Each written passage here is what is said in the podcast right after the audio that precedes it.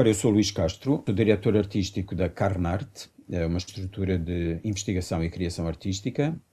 Tenho 59 anos, sou licenciado em Medicina Veterinária e tenho estudos superiores uh, em artes, uh, em teatro, formação de atores, em língua italiana e, e, criei um conceito que se chama Perfinst, que resumidamente um, congrega os termos performance e instalação. Uh, Perfinst, que uh, conceito este que se traduz em espetáculos que cruzam as artes performativas com as artes plásticas, numa experimentação em que o intérprete se objetiza ou se objetifica e o objeto se humaniza, ou seja, o objeto assume a carga emocional fundamental do espetáculo. Portanto, eis Luís Castro. Luís Castro, que curiosamente nasceu em África. Onde? Nasci em Moçambique em 1961, em Nampula, ou melhor, na Casa de Saúde do Marrere, portanto, que era a Casa de Saúde de Freiras, onde se nascia nessa altura, no uh, Conselho de Nampula. E aí vivi uh, até uh, aos 10 anos, no norte de Moçambique, portanto, no Mutuali, uma pequena localidade que tinha uma missão de combate às tripanosemias, portanto à doença da mosca de sono, do sono, provocada pela mosca do sono, porque meu pai era veterinário e investigador em parasitologia e tinha sido colocado lá em cima, no norte de Moçambique, e portanto aí vivi até aos 10 anos, depois quatro, uh, um em Climane, ao pé de Climane, depois três em Maputo, na altura Lourenço Marques, uh, e uh, regressámos a Portugal em 1976, portanto já após independência. Daí a opção pelo curso de veterinária, essa ligação Não exatamente. ao pai. Não exatamente. Portanto, eh, percebia-se que as ciências, na altura, a, a, grande opção era entre ciências e letras, que as ciências tinham mais saídas profissionais. Eu não sabia, francamente, exatamente o que é que queria, sabia que gostava de estudar. Uh, e. Hum, e, portanto, quando me inscrevi, na altura inscrevíamos em 10 cursos por ordem de preferência, inscrevi-me em Medicina e a seguir em Veterinária, e depois em Farmácia, e depois em Biologia, que na realidade teria talvez sido o curso certo.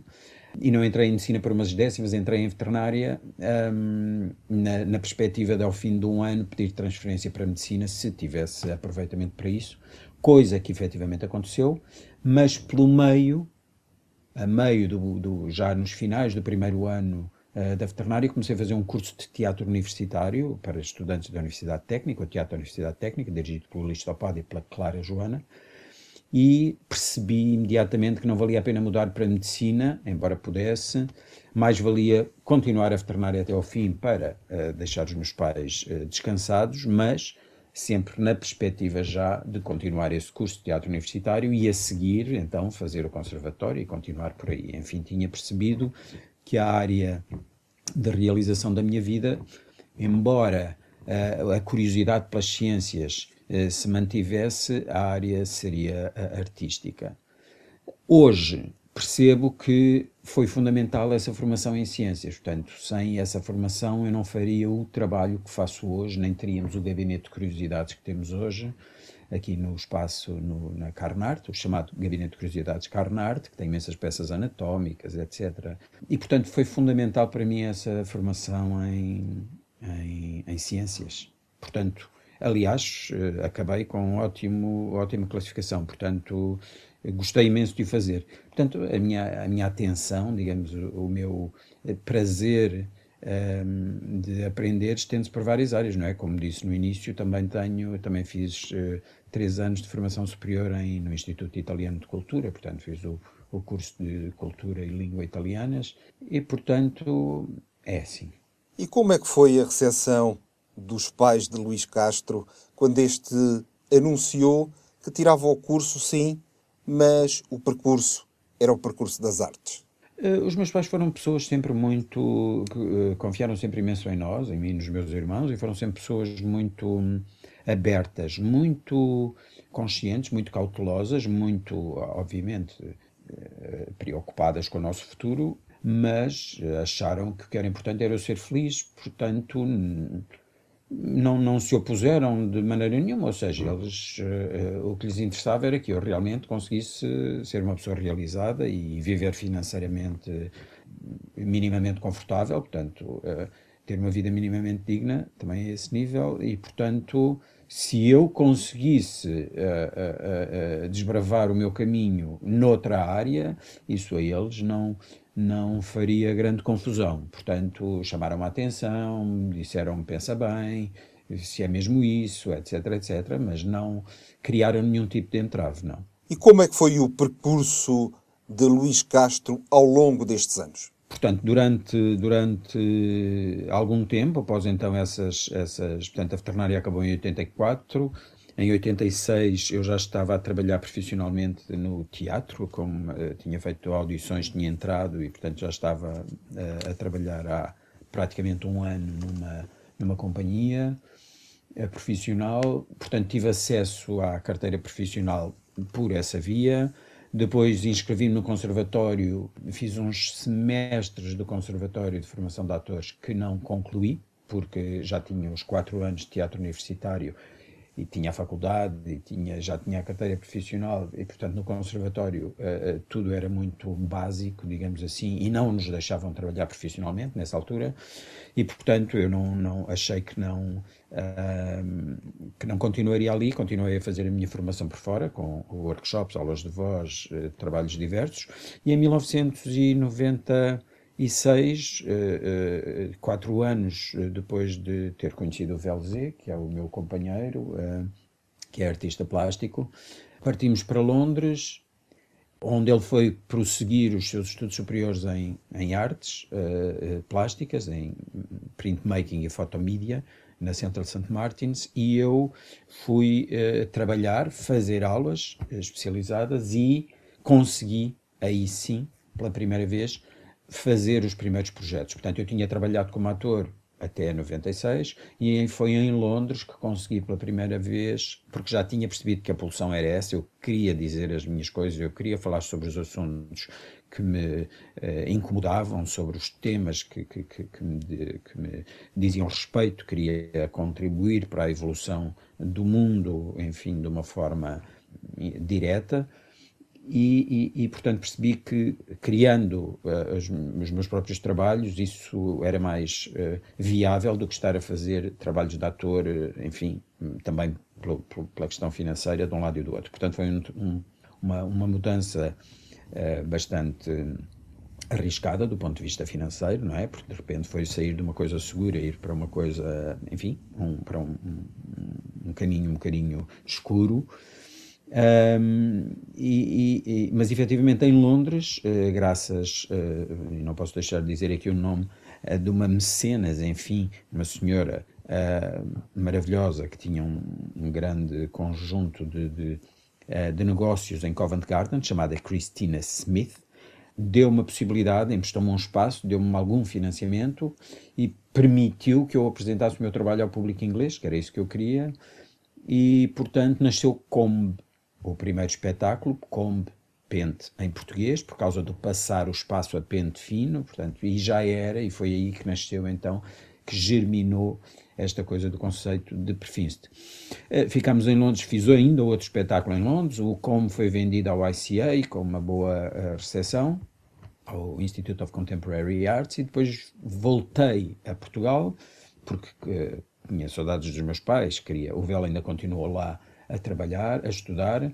Eu voltei um, e fiz uma proposta ao CCB que não quis, na altura, o Jorge Silva Melo e o Miguel Abantunes, pronto, mas o Jorge é que era o, enfim, o gestor do, do, do teatro, o responsável pelas escolhas de teatro, o programador de teatro, e o Jorge uh, quis que, que, eu, que eu não queria uh, uma coisa muito experimental naquele sentido, enfim, queria uma coisa baseada num texto de autor português, e eu avancei com o Pecado, um projeto que eu tinha colocado na prateleira baseado em O Pecado de João Agonia, do Santareno, e pronto, e foi assim. Uh, eh, um, avancei com o, com o Pecado, correu, foi a primeira vez que fomos apoiados então uh, financeiramente pelo Ministério da Cultura, que fui apoiado, portanto na altura como empresário em nome individual, e, e pronto, e a partir daí foi fazer espetáculos.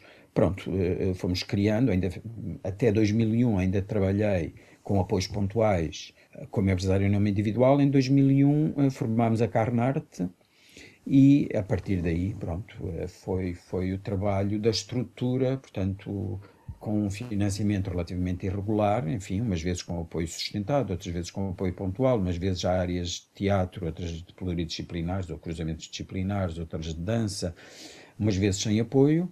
Eh, lá fomos trilhando o nosso caminho, até que eh, a maior parte do tempo na Faculdade de Medicina Veterinária, portanto, onde eu tinha estudado, que estava desativada, portanto, eles cederam-nos a secção de Anatomia da, da, da, Faculdade de Medicina Veterinária, onde vivemos e trabalhamos, portanto, entre. Um, ehm, 2001 e 2009, e depois, quando o espaço foi destruído para a Polícia Judiciária construir o seu, a sua sede, um, andámos um, quatro anos, cinco anos eh, sem grande poiso, e em 2014 a Câmara Municipal de Lisboa, na pessoa da vereadora Catarina Vaz Pinto, criou um protocolo com a Carnarte de cedência do antigo ateliê do escultor Lagoa Henriques, e não só, e do, do seu companheiro Carlos Amado e de uns arquitetos.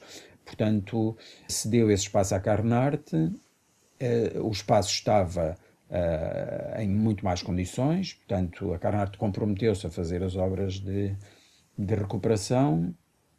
Eh, a Câmara depois fez, mais adiante, em 2017, algumas de, de, estruturais que nós não podíamos fazer e, portanto, em 2018 o espaço estava pronto, após quatro anos de obras e de espetáculos em simultâneo, o espaço estava pronto e pronto, e é assim que, e é neste ponto eh, que estamos agora.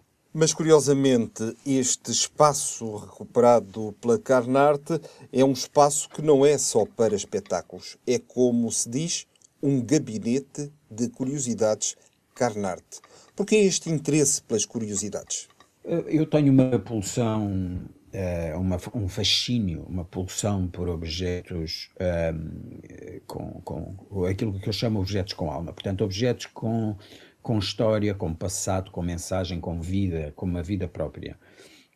Objetos danificados, objetos encontrados, objetos eventualmente, quiçá até novos, encontrados, eh, pronto, objetos que, pela, pela, sua carga emocional, permitam uma composição, uma criação de imagens plásticas que eh, eh, funcionam do, de um ponto de vista plástico, enquanto pintura ou fotografia, mas simultaneamente podem ser manipulados por eh, performers, performers esses que podem ser de dança, de body art, de teatro, de música, de canto, e, e, e que são, e, e, portanto, e portanto trabalham nesta, eh, ou melhor, contribuem para, esta, para este uh, conceito. O Gabinete de Curiosidades Carnart chama-se assim porque efetivamente há muitos, muitos objetos, grande parte deles são, de, são naturais, são objetos de naturalia, e portanto quisemos também criar aqui uma homenagem aos antigos gabinetes de curiosidades, precursores dos museus de arte